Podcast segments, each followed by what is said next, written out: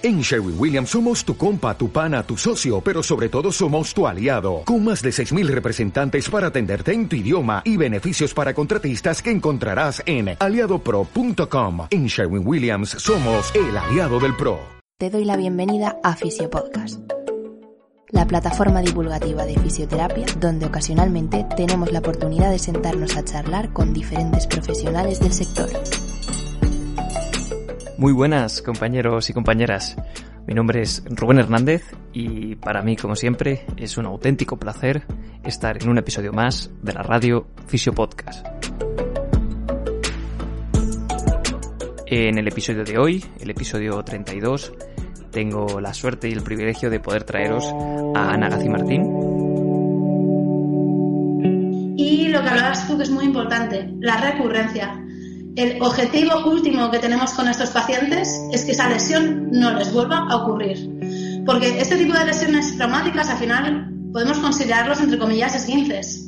Y si se compromete la estabilidad de una articulación, eh, una articulación de carga que además está hecha para, para acoplar los movimientos entre el pie y el tobillo, y eso no, no, queda, no queda bien, eh, sabemos que lo peor que les puede ocurrir a estos pacientes es otra vez lo mismo, entonces, al final, eh, la historia típica de estos pacientes, eh, que yo los he visto mucho en la mutua o lo puedes ver mucho en el mundo del deporte, es paciente que le ocurre una lesión y le vuelve a ocurrir, ocurrir, ocurrir, hasta que tenemos pacientes eh, de 50 años candidatos a prótesis.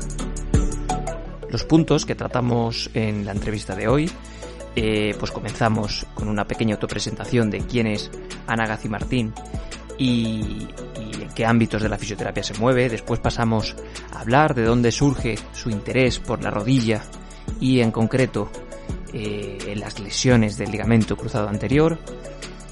Metiéndonos un poco más en el tema, hablamos de la epidemiología, la recurrencia y el pronóstico de este tipo de lesión y de los principales mecanismos que están descritos en la literatura, eh, mecanismos de lesión del ligamento cruzado anterior. Os recomiendo echar un ojo al proyecto que Ana está llevando a cabo, que se llama Ni Spain, en Twitter ni barra baja Spain, que se trata de, un portal eh, en el que se ponen en común las opiniones de clínicos en, las lesiones de rodilla y, es un portal muy útil con, una información bastante fiable en torno al mundo de la rodilla.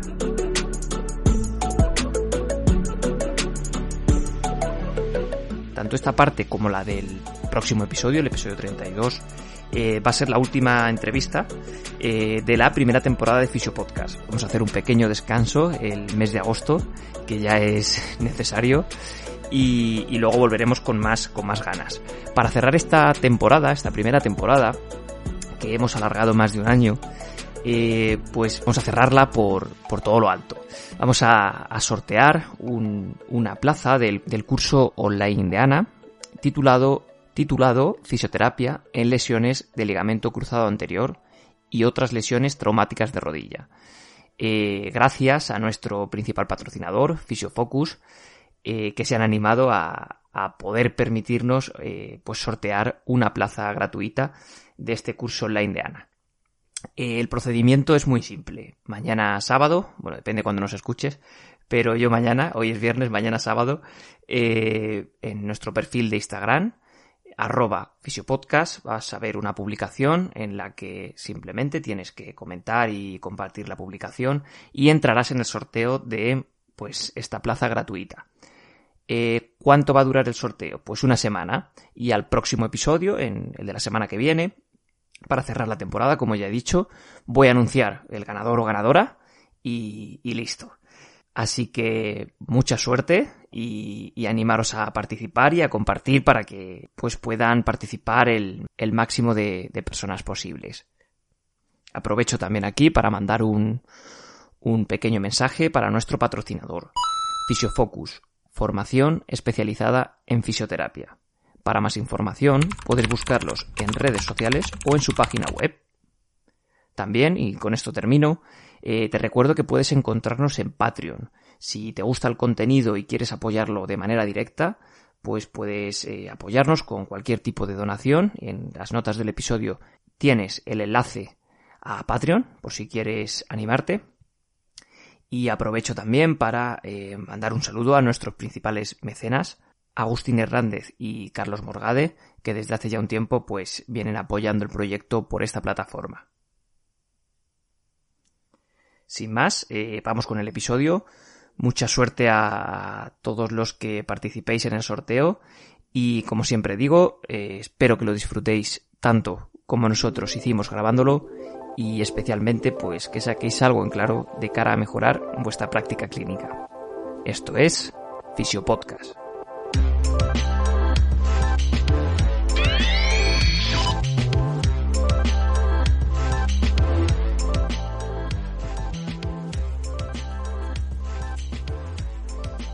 Muy buenas, Ana, bienvenida al podcast. Hola, muchas gracias Rubén, ¿cómo estás? Pues mira, aquí un podcast más en el, en el confinamiento que estoy aprovechando ahora que os tengo disponibles. Sí, es buen momento. Ahora a todos. Por suerte, por desgracia, es buen momento. Mm, eh, bueno, Ana, cuéntanos, para quien no te conozca, si te puedes presentar un poquito, quién es Ana Gazi Martín y en qué ámbitos de la fisioterapia se mueve. Bueno, pues Ana es una chica de Madrid, lo primero, que aparte, bueno, pues es fisioterapeuta y eh, me muevo principalmente en dos ámbitos. Uno es la fisioterapia laboral. Eh, mi trabajo principal es en la mutua de accidentes laborales FREMAP.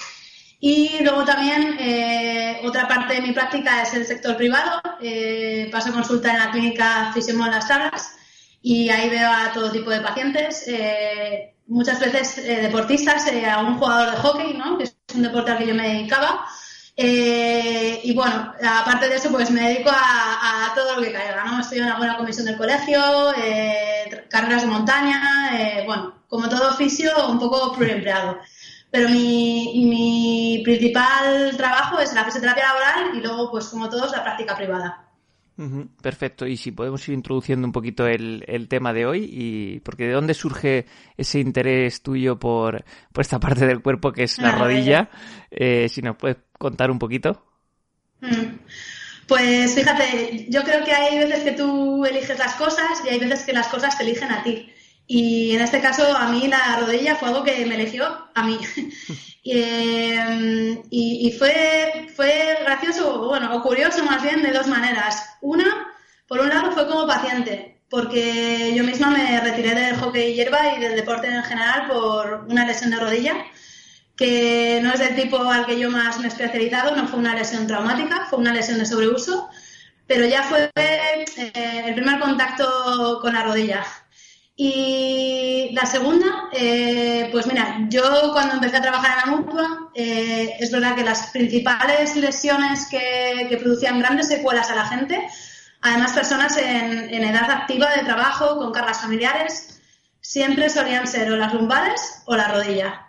Eh, entonces son dos cosas en las que yo empecé a interesarme mucho porque es, es de lo que más tenía y lo que más problemas generaba. Pero no fue tanto por ahí, sino, sino fue en realidad, si yo lo pienso, que el, primer despertar para mí, más que decir, Ay, voy a formarme mucho en rodilla, fue formarme en síndromes de movimiento. Yo a los dos o tres años de trabajar en FREMAP estaba profundamente desmotivada y defraudada. Eh, porque, bueno, pues como a casi todos eh, de nuestra generación nos educaron en un modelo basado en estructuras de aliviar síntomas con terapia manual entonces yo me sentía una aspirina caminando por el gimnasio de FREMAP. Eh, allí siempre estaban los mismos. Eh, tratabas a una persona, mejoraba un poquito, se incorporaba, pero volvía a los meses. Y, bueno, o sea, aliviar es muy importante, eh, que se lo digan a la gente que sufre dolor crónico. Pero yo empecé a sentir que si esto era lo único que yo podía ofrecer como profesional, eh, a mí la fisioterapia me había defraudado un montón. Y empecé a tener un debate muy grande, empecé a plantearme estudiar otra cosa. Eh, y fue ahí, pues bueno, pues cuando sigues informándote, estudiando, empecé a leer sobre síndromes de movimiento y empecé a incluir esto junto con la terapia activa en mi día a día. Y amigos, ¿cómo cambió la cosa? Entonces, claro, la terapia, o sea, la fisioterapia ahí dejó de defraudarme. Entonces, mi primer clic más que con la rodilla fue con los síndromes de movimiento y ahí surgió mi idea, ¿no? Eh, claro, como formarte en síndromes de movimiento, eh, hay, ahora hay, hay, algo más, ¿no? Pero a lo mejor hace 5 o 10 años había muy poquito. Pues dije, bueno, pues como me interesa tanto, si Mahoma no va, no, si la montaña no va a Mahoma, pues vamos a la montaña, como se diga, ¿no? Entonces dije, me voy a Estados Unidos y me voy a hacer la formación de síndromes de movimiento en la, en la Universidad de San Luis. Eh, yo he estado muchos veranos trabajando en Estados Unidos en, campamentos de hockey. Eh, es un país que me encanta, eh, por donde me muevo ya confiada. Y dije, pues mira, es una buena oportunidad para ir a Estados Unidos, hacerme esto, etcétera. Y bueno, pues como toda fantasía, ¿no? Yo empecé a fantasear, empecé a mirar por internet y empecé como a organizar ese viaje.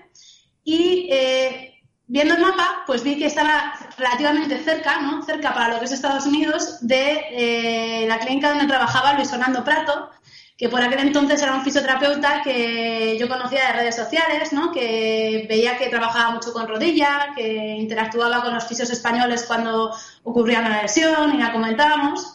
Entonces escribí a Luis, eh, con el cual yo tampoco hubiera tenido ninguna interacción privada hasta entonces. Y le comenté, hola, mira, soy Ana, soy fisio de España, eh, estoy pensando en hacer este viaje y bueno, pues aprovechando, he visto que estás en Indiana, no sé si te importaría que eh, visitarte para ver tu centro de trabajo un día, ya que voy a estar por allí. Y Luis Fernando desde el primer momento fui muy amable, eh, por supuesto me, me invitó, incluso me ofreció a que si quería quedarme en su casa con su familia, estaba invitada. Y bueno, si no conoces a, los americanos, esto hasta tanta hospitalidad te puede parecer extraña. Pero si los, pero si los conoces, eh, yo siempre digo que quien tanto critica a los americanos es porque no les conoce nada. Eh, la hospitalidad de verdad es, es algo eh, que llevan por bandera y no nos lo podemos ni imaginar. Entonces dije, ah, pues mira, puede, puede estar muy bien. Así que sí, me lancé, me decidí, eh, me lo compré esa noche, eh, imprimí todos los detalles del viaje y, me acerqué a mi madre y le dije, mira, em, eh, me voy, para que no me pase nada necesito estar tranquila y para yo estar tranquila necesito que tú estés tranquila. Así que ya sabes lo que tienes que hacer. Y nada, mi madre me miraba ya con cara de resignación porque, bueno, la tengo ya acostumbrada a estas cosas y, y sabe que no puedo hacer nada, ¿no? Aunque me fastidie.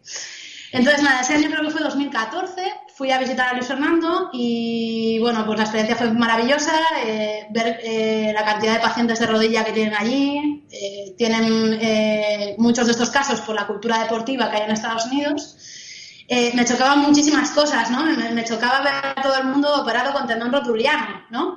Yo diciendo, pero estos no son expertos, digo, ¿a qué he venido yo aquí? Eh, me chocaban muchas cosas y a la vez pues fue, en una semana aprender un montón. Y, también a la vez pues hacer una maravillosa amistad con, Luis Fernando y, y, también con su familia, que tiene una mujer y, dos hijas maravillosas, eh, con las que ya comenzamos una amistad. Ellos han venido para acá cuando Luis Fernando ha venido a algún curso, a algún congreso, eh, y yo volví en 2017. Y en 2017, eh, de nuevo estando allí en la clínica con Luis Fernando, eh, mientras él una vez estaba hablando con un paciente, yo cogí un folio y, bueno, yo tengo un blog, iba a decir tenía porque lo tengo un poco abandonado, eh, decidí, le dije a Luis Fernando, hey, digo, mira, voy a hacer una entrada completa sobre lesiones de rodilla traumáticas. Y empecé a escribir lo que sería el guion. Pero empecé a escribir un guion desde la anatomía, los factores de riesgo, hasta el Return to Play. Y era un guion de, un montón de cosas en las que, como hacer un esqueleto, en el que ya fue introduciendo pues las cosas que Luis Fernando me, iba contando, me iba enseñando, pero ya ordenadas dentro de un esquema. Y aún así los espacios en blanco eh, eran muchísimo mayores a lo que yo había rellenado hasta el momento, ¿no? Entonces se lo enseñé a Luis Fernando, le pareció bien, hicimos el esquema y cuando volví de ese viaje en 2017, en noviembre, empecé a hacer ese post eh, con ese esquema.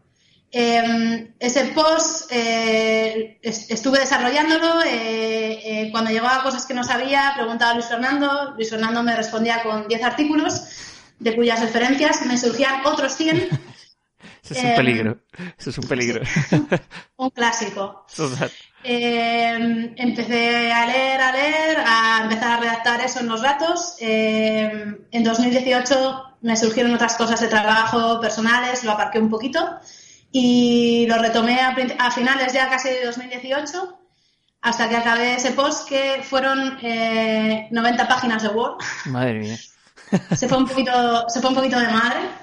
Pero es súper curioso, yo siempre he escrito en el blog por aprender yo, porque al esquematizarme así las cosas, me vale a mí y luego pues ya lo comparto.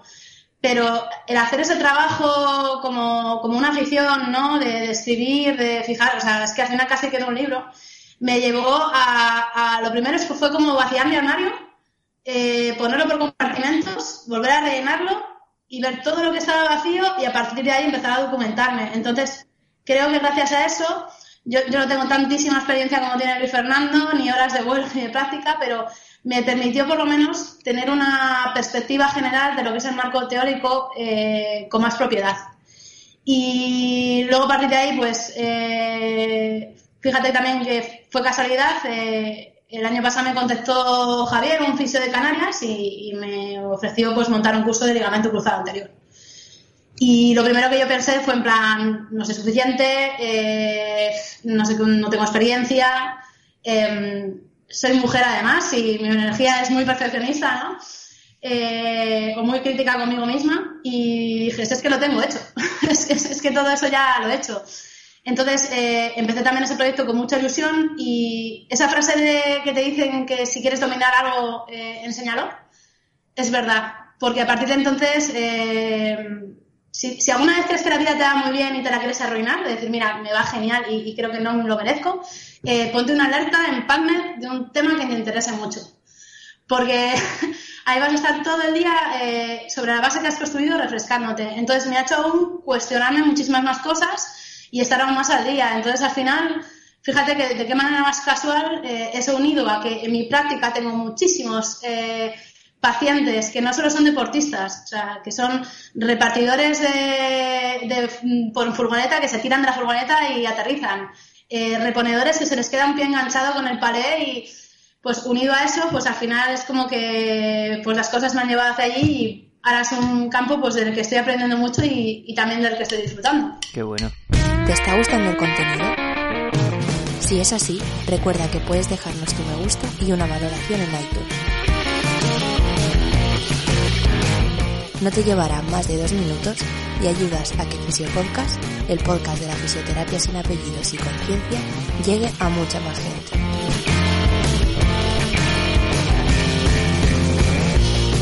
No te entretengo más, volvemos con el episodio.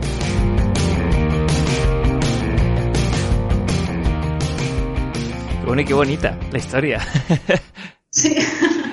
Vale, perfecto. Sí, pues ya nos hemos metido en el tema de lleno. Eh, que vamos a estar hablando. Bueno, el mundo de las lesiones de, de rodilla es un mundo amplísimo. Que podría dar esto para 20.000 cursos, 20.000 podcasts y para todo. Pero en la entrevista de hoy sí que vamos a intentar, pues, eh, focalizarnos un poco más en torno al ligamento cruzado anterior.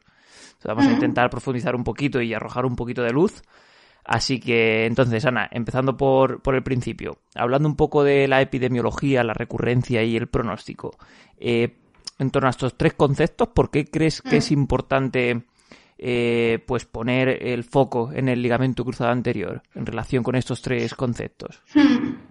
Muy importante porque es una lesión eh, súper frecuente. O sea, no hay más que ver los, eh, los estudios epidemiológicos. En, en, Estados Unidos, por ejemplo, están en torno a las 200.000 lesiones al año, 100.000 quirúrgicas. Estamos diciendo que es algo que nos vamos a encontrar con muchísima frecuencia en, los pacientes si nos dedicamos al mundo de neuromusculo esquelético, eh, que tiene una gran implicación porque todo lo que afecta a los miembros inferiores al final eh, va a afectar al grado de autonomía de las personas. Y lo que hablabas tú que es muy importante, la recurrencia. El objetivo último que tenemos con estos pacientes es que esa lesión no les vuelva a ocurrir. Porque este tipo de lesiones traumáticas al final podemos considerarlos, entre comillas, esguinces. Y si se compromete la estabilidad de una articulación, eh, una articulación de carga que además está hecha para, para, acoplar los movimientos entre el pie y el tobillo, y eso no, no queda, no queda bien, eh, sabemos que lo peor que les puede ocurrir a estos pacientes es otra vez lo mismo.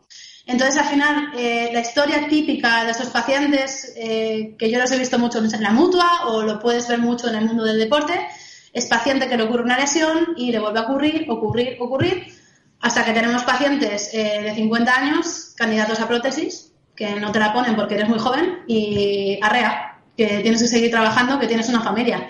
Entonces, eh, podríamos concluir que es, muy frecuente y tiene mucho impacto en, los pacientes que la sufren.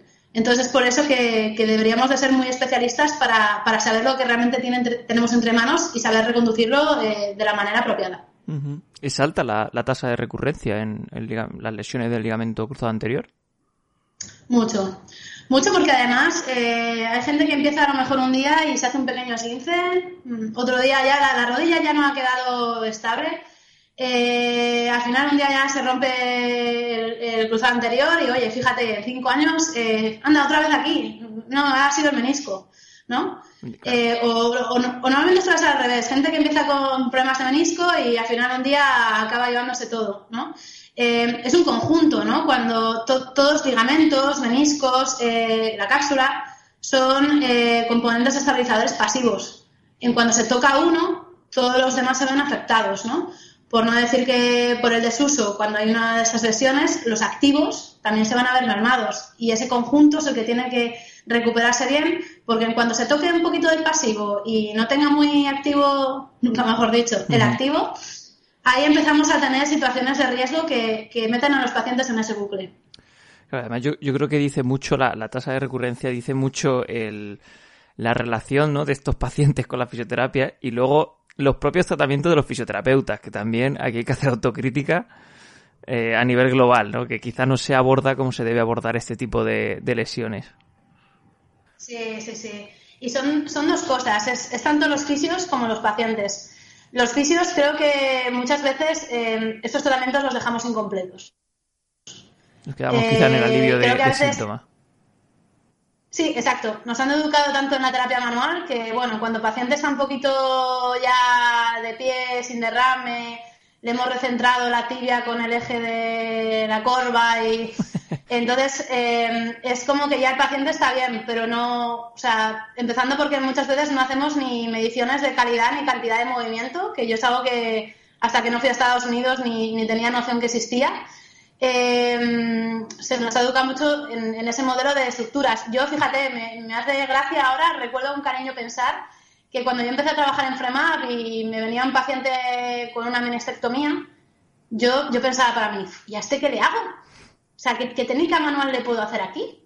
Eh, o sea, pues probablemente era ninguna, ¿no? Ahora tiene que recuperar la movilidad, tiene que recuperar la fuerza y tiene que recuperar el control neuromuscular. Entonces creo que a veces eh, esa falta de, visión de movimiento, del movimiento, del cambio de movimiento, eh, nos hace creer que en cuanto las estructuras están medio bien, eh, lo demás está bien. Y también creo que también es otra parte de los pacientes, pero también porque nosotros no les educamos así. O sea, un, paciente que tiene un problema o, que ha hecho una operación de, de reconstrucción del ligamento cruzado anterior, deberíamos eh, educarle en el que ese proceso va a ser una recuperación aproximadamente de un año mínimo. Es un año yendo al gimnasio. Eh, ¿Qué pasa con estos pacientes? Bueno, pues que a lo mejor en la mutua vienen tres, cuatro meses y luego ya se reincorporan y bueno, hasta luego, Mari Carmen. Ah, sí, iba a mirar, apuntarme al gimnasio, pero es que luego, claro, recojo a los niños eh, a las cinco y entonces, claro, no hay esa adherencia, eh, los factores psicosociales están ahí. Entonces, los, tratamientos creo que a veces no les mentalizamos lo importante que es que, aunque el seguro les corte su tratamiento a los cuatro meses por la mutua o por el seguro privado, ellos deben de buscar un profesional y tienen que realizar un tratamiento aproximadamente de un año para, para estar bien, para poder volver al deporte sin ningún riesgo. Entonces, ni nosotros estamos concienciados a veces, ni así le concienciamos al paciente. Entonces, eso es una bomba de relojería para que, anda, otra vez aquí, qué mala suerte. Pero no te preocupes, que yo te voy a hacer una terapia y otra vez te voy a recuperar. No. Si el paciente, si el paciente vuelve por la puerta con un problema de rodilla, algo hemos dejado sin hacer. Sí, la mala suerte hasta un punto. Vale, pues vamos a avanzar un poquito. Si nos podías comentar, Ana, los principales mecanismos de lesión del ligamento cruzado anterior. Sí. a nivel general, ¿eh? Muy general. Ser, sí, sí, suelen ser tres tipos de movimientos. Eh, el primero son los saltos, lo que llaman en inglés los landings. Todos los deportes en los que hay saltos, recepción de saltos a dos o una pierna, hay, mucha fuerza que desacelerar y la rodilla se puede descontrolar. Eh, otros serían los cambios de dirección, lo que se llama los change of direction, si se ven con las siglas COD, eh, en la que decido si voy a un lado u otro, igual, eh, la rodilla se puede descontrolar. Y el último serían los giros, que es lo que llaman el pivoting, en el que aumenta el papel del pie como punto fijo en el suelo.